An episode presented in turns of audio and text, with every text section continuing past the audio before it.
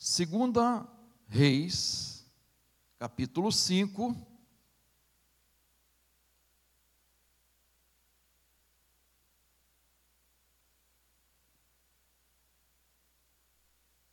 É um texto conhecido é, sobre a cura de Naamã, e, mas eu não quero focalizar a cura dele, não. Quero focalizar o que aconteceu antes. Tá? Então diz assim: Naamã, comandante do exército do rei da Síria, era grande homem diante do Senhor, do seu Senhor, e de muito conceito, porque por meio dele o Senhor tinha dado a vitória à Síria. Ele era herói de guerra, porém sofria de lepra. Tropas saíram da Síria e da terra de Israel, levaram cativa uma menina que ficou ao serviço da mulher de Naamã.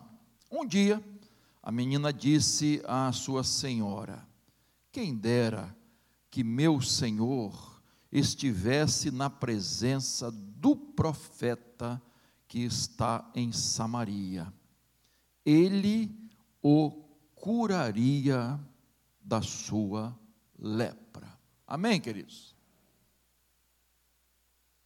Nós estamos no mês de missões, né? Mês passado, esse mês, até o final do mês, a gente está nessa campanha missionária e também mês das crianças, especialmente a semana das crianças, né? Então eu quero falar de uma criança que foi missionária uma menina que foi missionária. Por isso, intitulei esse sermão de Uma Missionária Mirim.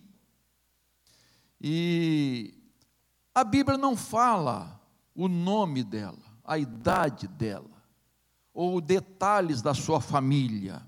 Sabemos que ela era israelita e cativa é, na casa de um general, o grande general Naamã, não é? Do, do, do, rei da Síria, então, e ela estava ali a serviço da esposa desse grande guerreiro, né? deste homem de guerra, herói de guerra, como diz aqui o texto. Então, era comum isso, vocês que, que estudam a Bíblia, você sabe que na história do povo de Israel, a gente vê muito isso, né? Que os povos conquistados né, eram dominados, né, um, um, comandante, alguém ficava ali é, coordenando, e muitos eram levados para o país conquistador. Né, e, e eles aproveitavam as, os melhores, vamos botar assim, né?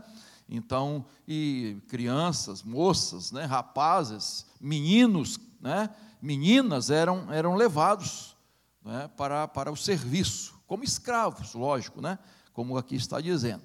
Então, essa menina estava lá, na casa desse general, servindo a, a, sua esposa, não é?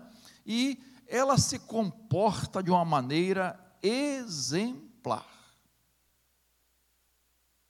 como uma verdadeira missionária. E ah, a gente, quando, quando Jesus lidava com as crianças, né, Jesus, em algumas vezes, usou uma criança como exemplo. Né, até para entrar no reino de Deus, nós precisamos fazer como crianças. Jesus valorizou muito as crianças. E até aquela ocasião que os discípulos estavam tentando né, tirar as. Não façam isso. Jesus chamou a atenção dos discípulos. Né? Então, as crianças são muito importantes para Jesus. E elas nos servem de exemplo. E eu quero tirar aqui ah, algumas lições importantes baseados nesse tema, uma missionária mirim. Então deixa a Bíblia aberta aí, tá? E nós vamos ver algumas coisas. A primeira lição que eu tiro aqui não está diretamente no texto, tá? Mas é uma inferência muito lógica aqui, que é a importância dos pais na educação dos filhos. Então vejam bem, essa menina era israelita. Ela ah, aprendeu na sua casa, certamente, as leis de Deus. Ela aprendeu que há um Deus em Israel. Ela aprendeu, ouviu coisas maravilhosas desse Deus, do profeta que representava Deus. Se você depois, vou só lembrar que você conhece Deuteronômio 6, 7, que diz que os pais devem inculcar, é interessante essa palavra, né? Inculcar, é colocar na cuca, né? Ou se você quiser, no coração a palavra de Deus, os mandamentos do Senhor. E os pais devem estar falando para os filhos, e diz o texto: sentado, andando, deitado, levantando-se, escrever nos umbrais das portas, enfim, colocar, inculcar na cabeça da criança os mandamentos do Senhor, as leis de Deus. E Provérbios 22, 6, que você conhece também, diz que devemos é, ensinar a criança no caminho que ela deve, e até quando envelhecer, não se desviará dele. E Efésios 6, 4, Paulo também fala para os, para os pais, né, criar os filhos na disciplina e admoestação do Senhor. Então, é lógico, evidente que essa menina foi educada ela aprendeu a lei do Senhor, ela foi instruída por seus pais. Queridos, ah, o testemunho dessa menina é muito importante. Isso revela que a palavra de Deus penetrou no seu coração. Não foi algo assim que surgiu foi algo que foi ensinado. Tá? Daqui a pouquinho vamos ver mais detalhes dessa declaração dela, não é? E em acreditar, em crer que aquele profeta de Deus era, era profeta de um Deus vivo, que fazia maravilhas, que operava o sobrenatural. Ela cria nisso. Mas eu vou falar mais na frente sobre essa questão, tá? Então, Aqui eu quero destacar o seguinte: a importância dos filhos terem convicções, serem ensinados na palavra de Deus. As histórias bíblicas. Irmãos, como é importante quando as crianças aprendem em casa a palavra de Deus. A igreja é importante? Claro que é, mas não substitui a sua casa, o seu lar, a família dela. Os filhos precisam aprender dos pais a temer ao Senhor, precisam aprender a obedecer a Deus, aprender a servir a Deus, o privilégio de servir eles precisam aprender a serem fiéis a Deus. E eles precisam aprender com os pais, precisam aprender a respeitar os líderes,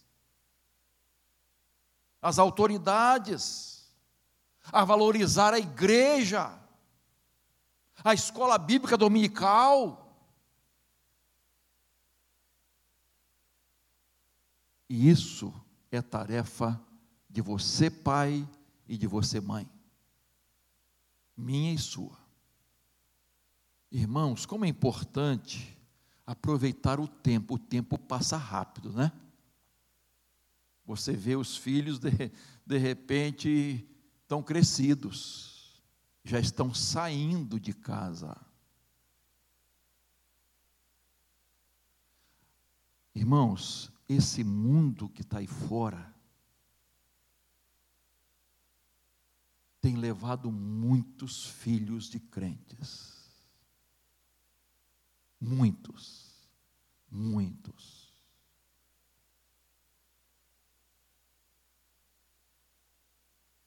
Por quê, queridos? Quem sou eu para dizer da sua família, especificamente da família de alguém, do filho de alguém? Não, não, não. Tá? Mas quando a gente olha de um modo geral, irmãos, com toda sinceridade, está faltando base dentro de casa. Está faltando exemplo dentro de casa. Está faltando ensinamento dentro de casa. Está faltando culto doméstico dentro de casa. Está faltando vida espiritual dentro de casa. Nós precisamos atentar para isso, irmãos. Quanto tempo hoje os, as, os filhos, as crianças passam na frente da televisão, do computador e do celular. É só você ver. Compara com o tempo que elas passam lendo a Bíblia, estudando a Bíblia, em culto. Tudo bem que Deuteronômio diz que você deve ensinar em todas as situações. Você está ensinando, é, acordando, indo dormir, fazendo uma coisa, fazendo outra, falando ao telefone, porque eles estão gravando tudo. Então você ensina a palavra de Deus, além de especificamente colocar no, ali a palavra, está vendo, e tá, enfim. Mas é, é, é, como é importante no dia a dia nossos filhos estarem olhando para nós, seguindo os nossos passos, aprendendo de Deus, mais tempo, mais tempo especificamente com as coisas de Deus. Você que vai avaliar, queridos, essa menina, eu entendo que essa menina, ela foi instruída antes de ser levada cativa ela recebeu o conteúdo da palavra de Deus na sua casa. Seus pais não perderam tempo com ela. Aproveitaram o tempo que ela esteve ali, nem podiam imaginar que ela seria levada cativa. Nem podiam imaginar. Mas aproveitar o tempo. Meu irmão, minha irmã, aproveite o tempo que você tem com seus filhos o tempo passa rápido demais. Segundo lugar, aprendemos com a missionária Mirim a não deixar as dores e traumas da vida amargar o coração. Veja o verso 2, por favor. Tropas saíram da Síria e da terra de Israel, levaram cativo uma menina que ficou ao serviço da mulher de Naamã. Olha só. Você pode imaginar o que se passou na cabecinha dessa criança? Um exército estrangeiro, um inimigo veio, invadiu sua terra, invadiu a sua casa, arrancou ela do seu país, arrancou ela da sua família e a levou como escrava. Você pode imaginar a cabecinha dessa criança, o que se passava na cabeça dessa criança. Você pode imaginar quando uma criança é sequestrada o que se passa no coraçãozinho dela? E muito disso tem acontecido. Deus guarde os nossos filhos, nossas crianças. O que se passa no cativeiro, que se, o que elas, para que elas são usadas, para todo tipo de coisa. Então, ah, nós não sabemos se os pais estavam vivos ou mortos, se os pais foram levados também, se ela tinha irmãos, não sabemos, não temos detalhes. O que nós sabemos é que essa criança foi arrancada à força da sua terra e de sua família e foi levada como escrava. E aí a gente fica imaginando, né, a dor dessa criança a tristeza no coração dessa criança, os traumas que ela enfrentou, questionamentos que ela teve, possivelmente, interrompendo seu sonho, seu futuro, tudo na sua vida, tudo ruiu. Você pode imaginar isso? Ela estava agora num lugar onde não queria, com gente que ela não queria, numa condição que ela jamais gostaria, fazendo coisas que ela não queria. Ela estava lá. Ela tinha tudo para ter uma vida amarga, um coração amargo, um coração azedo, uma vida sem sentido. Mas, nessas poucas palavras que lemos aqui, não dá para perceber isso, queridos. Não, não dá para perceber isso. O que a gente pode entender é que ela enfrentou, ela não deixou aquilo destruir sua vida, ela desistir da vida, dela pensar na morte. Não, não, não, não. Não podemos imaginar o que se passou na consciência dela, se ela tinha consciência de que Deus tinha um propósito na sua vida ali, não sabemos, não temos detalhes para dizer isso, ah, mas certamente ela tinha uma razão para estar ali. Deus a usou de maneira maravilhosa. Mas ela não se abate. Ela não acha que tudo está perdido. Ela não perde as esperanças. Pelo menos ela não age assim. Irmãos, às vezes nós temos acompanhado aí crianças e adolescentes sofrendo muitos traumas emocionais. Experiências difíceis violência, abuso, decepções, amarguras, abandono, experiências que podem mutilar uma criança, um adolescente, afetar a sua vida, o seu futuro, o seu desenvolvimento. Tem acontecido muito isso, irmãos. Essas crianças e adolescentes precisam de amor, de atenção, de ouvidos, de presença, atenção, e presença de qualidade. Presença de qualidade. Estou repetindo, presença de qualidade. Porque às vezes está presente e não está. Está presente, mas está em outro mundo. E não dá atenção. Deus não queria que nada daquilo acontecesse com o povo de Deus, não é? com o seu povo que ela passasse, aquela criança passasse por essas dores, mas isso foi imposta à vida dela. Foi imposta. Mas não destruiu sua vida. Ouvimos aí um, uma mensagem de você não está sozinho, né? Sozinha. Deus te ama. Deus te ama. Deus jamais vai abandonar você, ainda que um pai ou uma mãe abandone você, Deus jamais te abandonará. É isso que a palavra de Deus diz, porque você é importante para Deus. Você não está aqui por acaso. A gente ouve tanto isso, né? Deus tem um propósito específico para a sua vida. Tenha certeza disso, queridos. Então, lute, não desista, não. Não desista de você. É muito importante. Terceira lição que eu tiro aqui, queridos, é, aprendemos com essa missionária Mirim a ter compaixão das pessoas.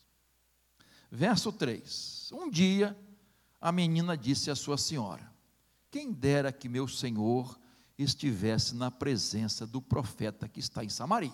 Olha só, para aí. Essa menina, já falei aqui, vou repetir, tinha todos os motivos para odiar os seus senhores. Odiar. Muita amargura deles. Em outras palavras, o, o, o, o patrão lá, leproso, ela poderia pensar assim: bem feito, que morra logo, menos um para me maltratar. Ótimo que aconteceu isso com ele. Morra logo para eliminar esse inimigo do povo de Deus, que invadiu minha terra, minha família, sequestrou. Mas, meus irmãos, não dá para perceber isso no coração dessa menina.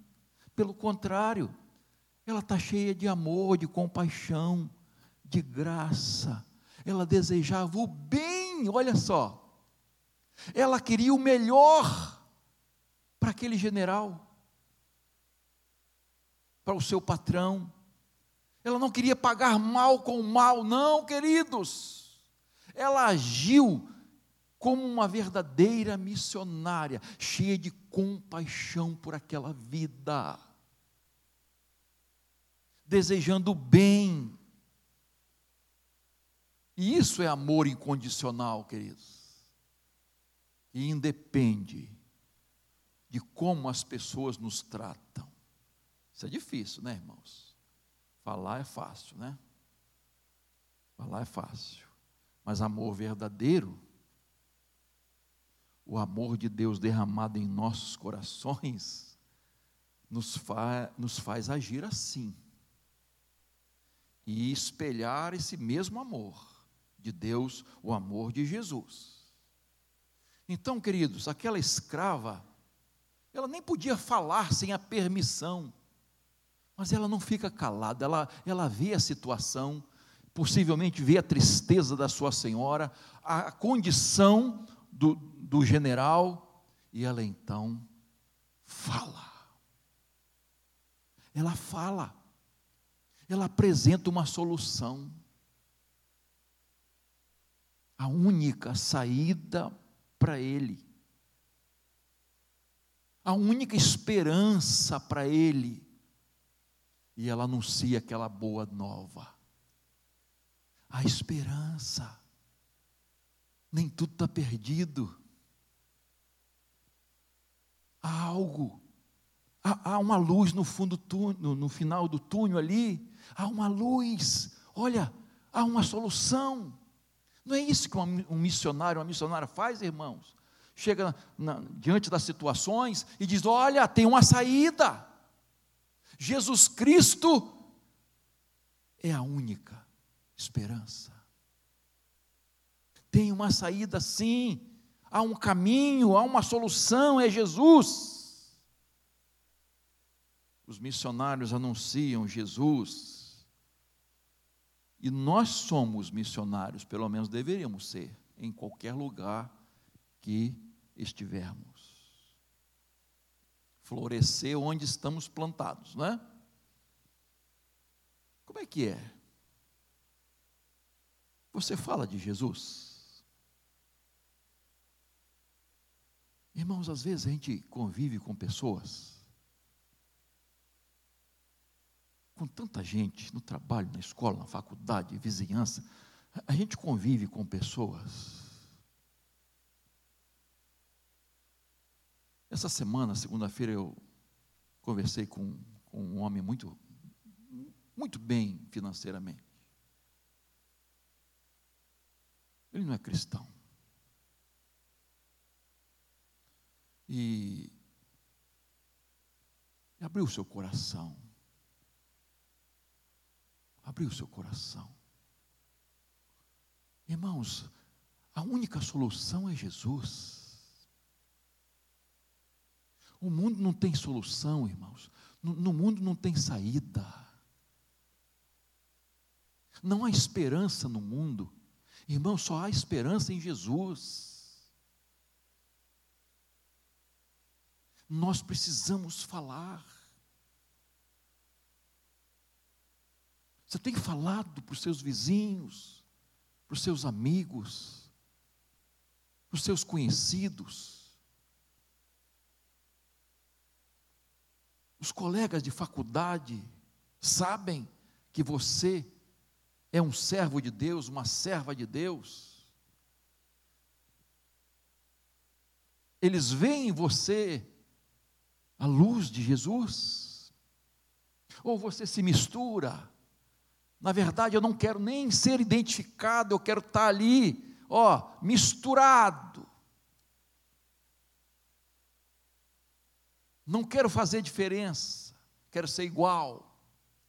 Quero ser igual.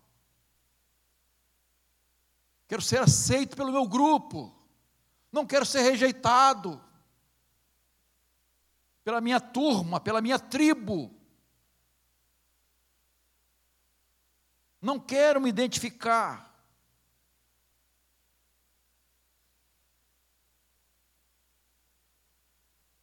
Como é que nós estamos lidando com isso, irmãos? Seu patrão sabe que você é um servo de Deus, uma serva de Deus? Seus empregados, como é que você trata?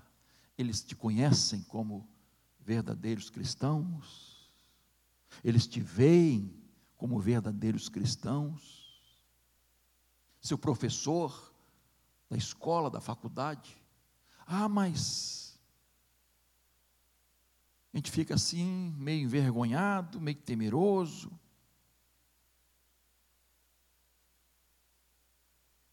Queridos, sem Jesus, a pessoa está leprosa. Isto é, está fadada à morte eterna, porque o pecado é pior do que lepra, pior do que qualquer doença, porque o pecado vai fazer com que a pessoa vá para a eternidade sem Jesus, morte eterna, se ela não receber Jesus como Salvador. Então, a pior desgraça do mundo é o pecado. Uma pessoa que parte sem Jesus não tem esperança, irmãos. Ontem estávamos lá no cemitério, nos é, despedindo do corpo do irmão Hélio, né? Naquele culto fúnebre, e dizendo exatamente a alegria naquele momento triste, a convicção, né? Como é importante de que ele está lá com Jesus partiu para estar na glória, muito melhor do que nós estamos. Essa convicção, irmãos, essa certeza, nós precisamos ter e passar para os outros, para que elas tenham também a mesma convicção, vivam com essa certeza. Queridos irmãos, às vezes não é? Nós somos insensíveis. Aquela, aquela menina, a gente não, já falei que não sabe a idade, mas aquela menina, ela foi sensível à dor daquele homem. Ela teve compaixão. E às vezes nós ficamos insensíveis. Irmãos, esse é um perigo muito grande. Não só em relação às tragédias da vida, mas muito mais em relação à tragédia, a maior de todas, que é a pessoa viver sem Jesus e morrer sem Jesus. Às vezes ficamos insensíveis, às vezes achamos que, ah, de repente vai, vai dar um jeito, né? De repente, é, é, ela, não, irmão, não tem. Não tem outra saída, a única esperança é Jesus. Se a pessoa não entregar sua vida a Jesus, se ela não crer em Jesus como único e suficiente Salvador, não tem saída. Pode ser muito religiosa, sem Jesus está perdida. É um Nicodemos da vida. Você precisa nascer de novo. E era um homem respeitadíssimo. Não era um assassino. Jesus não estava falando com um malfeitor. Jesus estava falando com um homem exemplar na vida, respeitado, de posição, que observava a lei, professor da lei. Você precisa nascer de novo.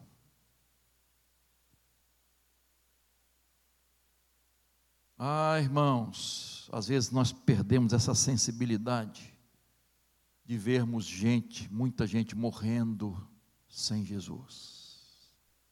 E isso não fala nada ao nosso coração. E nós que conhecemos o remédio, é duro você ver uma pessoa enferma, morrendo, definhando, e você sabe o remédio e não fala. Já pensou isso? E aí, como Deus diz para Ezequiel: se você não falar, Ezequiel, você é atalaia. Se você não falar, eu vou requerer o sangue dessa gente das suas mãos. Se você falar, eles não ouvirem, ó, o problema é deles. Mas se você não falar, não avisar, eu vou requerer o sangue das suas mãos. Que ninguém parta deste mundo com mãos manchadas de sangue,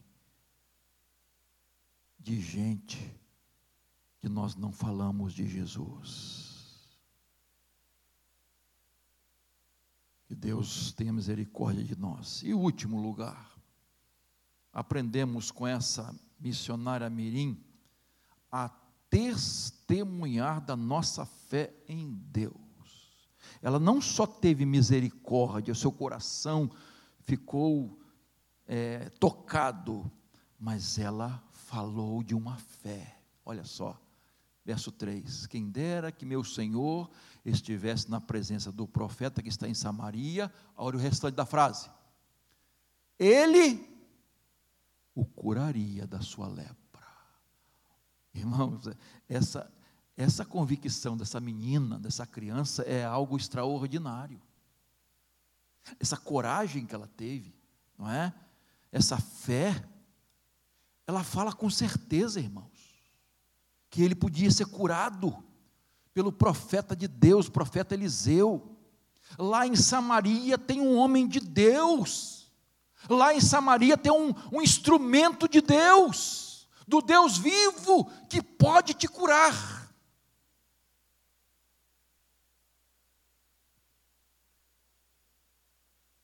Queridos, como nós precisamos ter essa convicção. Às vezes, irmãos,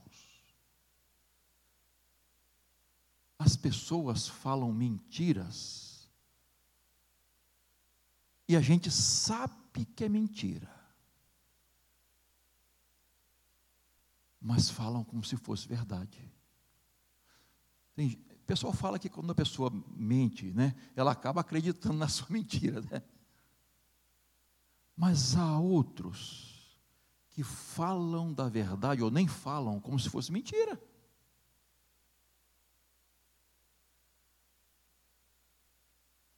Não tem essa convicção, a convicção dessa menina, porque ela arrisca a própria vida, queridos.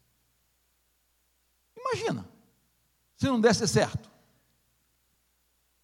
Imagina se, se a coisa não acontece. E você sabe que quase não aconteceu. Por causa do orgulho de Naamã. Não é? Nós não vamos tratar disso hoje. Por causa do orgulho. Orgulho impede muitas bênçãos de Deus chegar na nossa vida. Então ela arrisca a vida. Ela diz que ele poderia ser curado. E a fé dessa menina nos lembra a fé de Timóteo, né? que Paulo diz que habitou primeiro em quem? Na avó? Hã? Lloyd ou Eunice?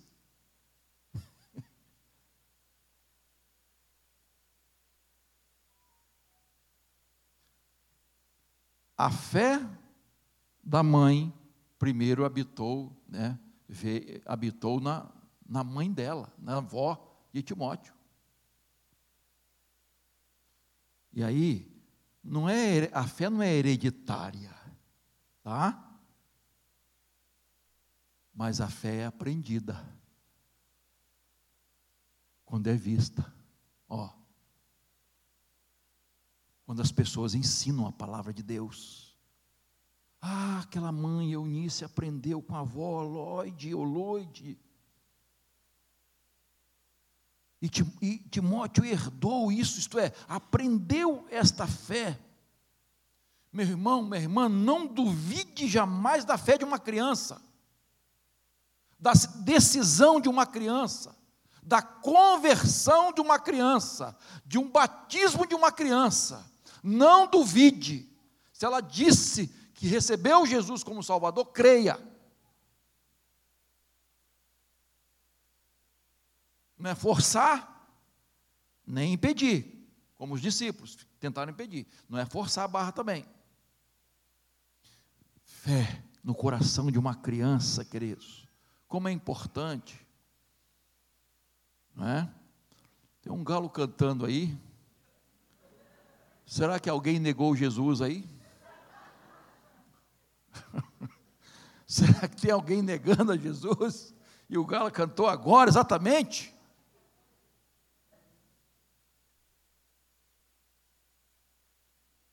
Vocês lembram daquela história? Não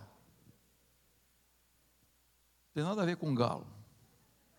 Está no meu esboço aqui. Ah, é história antiga, né? Da, daquela, daquela eh, igreja do sertão que foi fazer uma vigília para Deus mandar chuva. Lembra dessa história? E eh, vamos fazer uma vigília, tá, meses e anos que não chove, vamos fazer uma vigília para Deus mandar chuva. E o que aconteceu? Uma menina foi com guarda-chuva. E aí todo mundo riu dela. Zombou dela, guarda-chuva, para quê, minha filha? Nós não vamos orar para Deus mandar chuva? Fala a Deus, né, meu irmão? Orar sem fé, meu irmão, não adianta nem orar. É melhor ficar calado. Tiago 1,6: Peça, porém, com fé, em nada duvidando, pois o que duvida é semelhante à onda do mar, impelida e agitada pelo vento. Que uma pessoa dessa não pense que alcançará do Senhor alguma coisa, sendo indecisa e inconstante em todos os seus caminhos. Se não pedir com fé, não vai receber, irmãos. Não vai receber. O que eu gosto também dessa história, irmãos, é que essa menina, além de escrava, né, ela era escrava de pessoas importantes. Aquela, aquela, aquela senhora dela era esposa de um herói de guerra, um homem que comandava o seu país o general responsável. E ela fala, e ela testemunha de sua fé.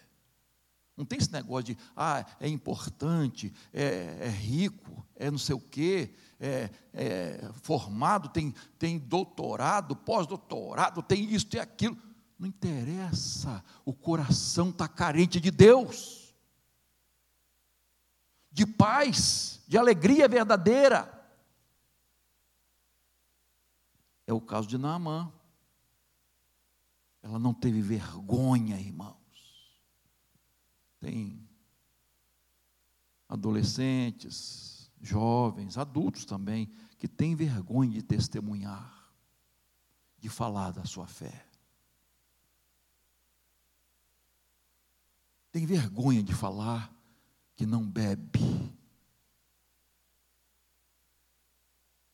que não fuma, que não faz sexo antes do casamento, que é virgem, que nunca pegou ninguém, não tem vergonha de falar, que rejeita a pornografia, rejeita as drogas, diz não com todas as letras, e que não está preocupado se a turma vai rejeitar, não tem vergonha de dizer para o patrão, para gente importante, que Jesus é a única solução, a única esperança. Porque essas pessoas estão precisando de Jesus, de alguém que fale, de alguém que mostre. Aquela pobre escrava, com todos os seus direitos jogados por terra, ela fala. Há uma solução. Há uma saída. Irmãos, eu fico imaginando. A história você sabe, Naamã foi, né? E, enfim, é, resumindo, né? Teve a sua lepra curada, mergulhou lá no Rio Jordão sete vezes, se converteu. Se converteu. Olha só, essa menina escrava levou um general ao Senhor. Agora, imagina Naamã chegando em casa. Dá para imaginar? Pele limpinha que nem de bebê. Coração convertido. Você pode imaginar isso, irmãos? Você pode imaginar como esse homem chegou a essa menina? Para agradecer, para abraçar, e para dizer o quanto ele a admirava. Porque ela falou, ela anunciou a boa nova, ela falou que tinha uma solução para a vida dele, e ele ia morrer sem cura e sem salvação. Mas por causa da fé de uma criança, aquele homem foi transformado. E a, agora eu fico imaginando, né, depois dele, né, em relação à esposa, que, que ele, ele foi convertido, ele voltou convertido. Fé de uma criança que falou as boas novas. Ah, meus queridos irmãos, como é importante testemunharmos de Jesus. Como é importante você levar essa mensagem, abençoar vidas. Quando nós abençoamos, né, isto é, somos instrumentos de Deus para abençoar, nós somos mais abençoados. A bênção maior nós recebemos. Quando você ajuda alguém, a bênção maior você recebe. Não se compara. É inexplicável como Deus age. Como Deus age, irmãos. De maneira maravilhosa. Quando nós evangelizamos, quando nós ganhamos almas para Cristo, quando nós fazemos a obra missionária, irmãos, que satisfação. Eu tá, quem não leu, leia. Eu, de vez em quando estou citando esse, esse livro, Paixão pelas Almas, ah, de, de, de, Como é que é? Como é que é o autor? Esqueci. Gente, esqueci assim agora, né? Não anotei aqui. Paixão pelas Almas. Joseph Smith. Joseph Smith não, é Oswaldo Smith. Ele, ele fala da história de um, de um incrédulo, né, que, que conversando com um chinês convertido. Né, ele tem várias histórias no livro, então. E aí o, ele pergunta, o, o, o incrédulo, né? Tá, é? Você vai para o céu, rapaz? O que, que você vai fazer no céu? Aí ele falou: quando eu chegar no céu, eu vou fazer primeiro três coisas. Primeiro, eu vou procurar Jesus. Eu sei que Ele vai estar lá, Ele está perto de mim, então eu, eu quero abraçar Jesus. Eu quero me prostrar diante de Jesus e dizer como eu sou grato por Ele ter morrido na cruz em meu lugar. Eu vou adorar Jesus. Mas em segundo lugar, eu vou procurar o missionário que me falou de Jesus. Que me falou que foi lá na minha terra, no meu país, falar de Jesus para mim. Eu vou agradecer a Ele. E em terceiro lugar, eu vou procurar saber quem sustentou, quem enviou aquele missionário. E eu vou também agradecer pelo esforço que fez por sustentar um missionário no campo. Alguém vai te procurar no céu, irmão?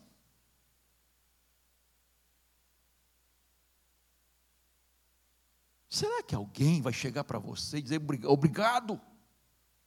Porque um dia você me falou de Jesus. Um dia você pregou para mim, testemunhou. Você enviou os missionários para falar para mim. Será que alguém no céu vai nos procurar, irmãos? Que Deus tenha misericórdia de nós e tenhamos certeza de que estamos ajuntando tesouros no céu. Amém, queridos?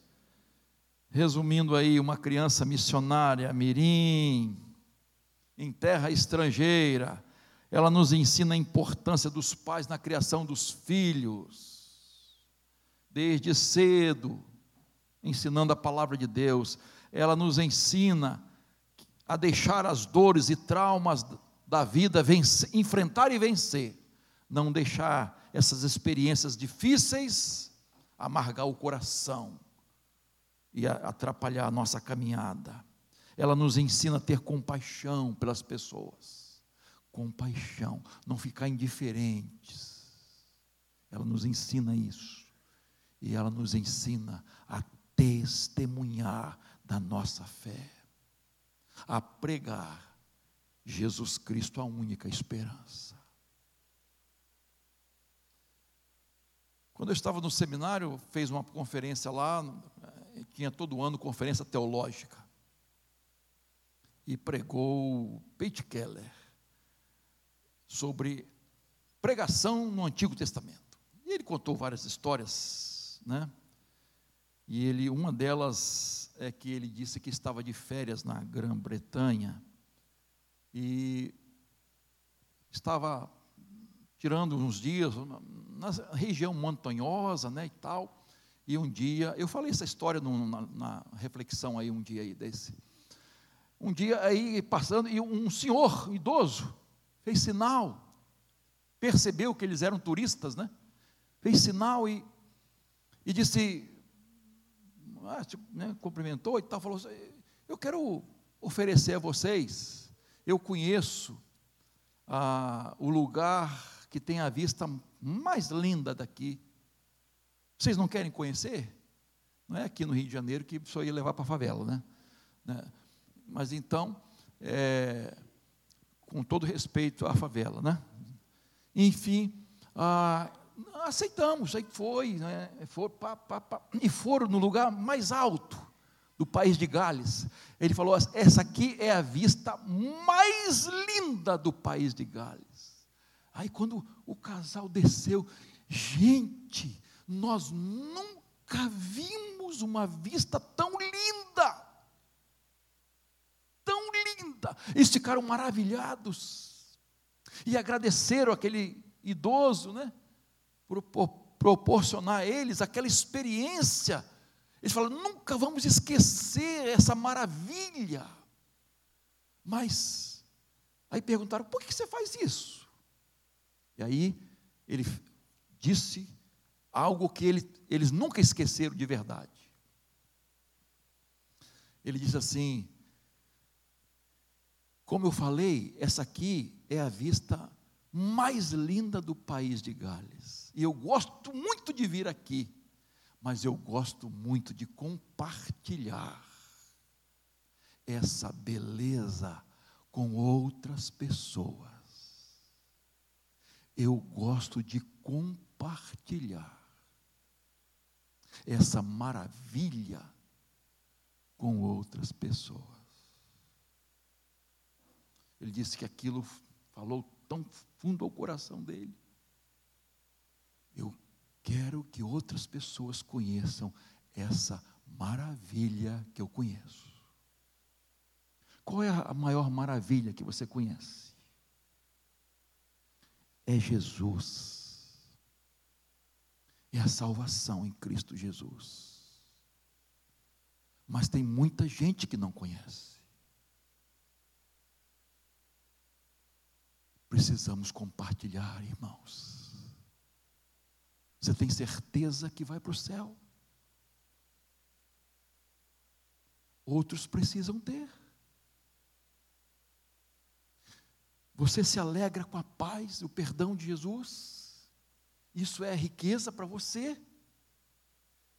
Compartilha com outras pessoas que não têm.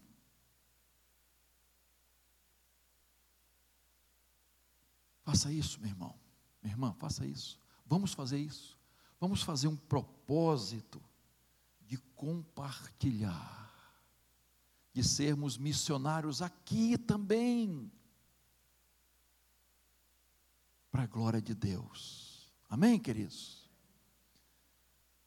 Que não é crente. Irmão, essa mensagem é poderosa. Você sabe que a Bíblia é o livro mais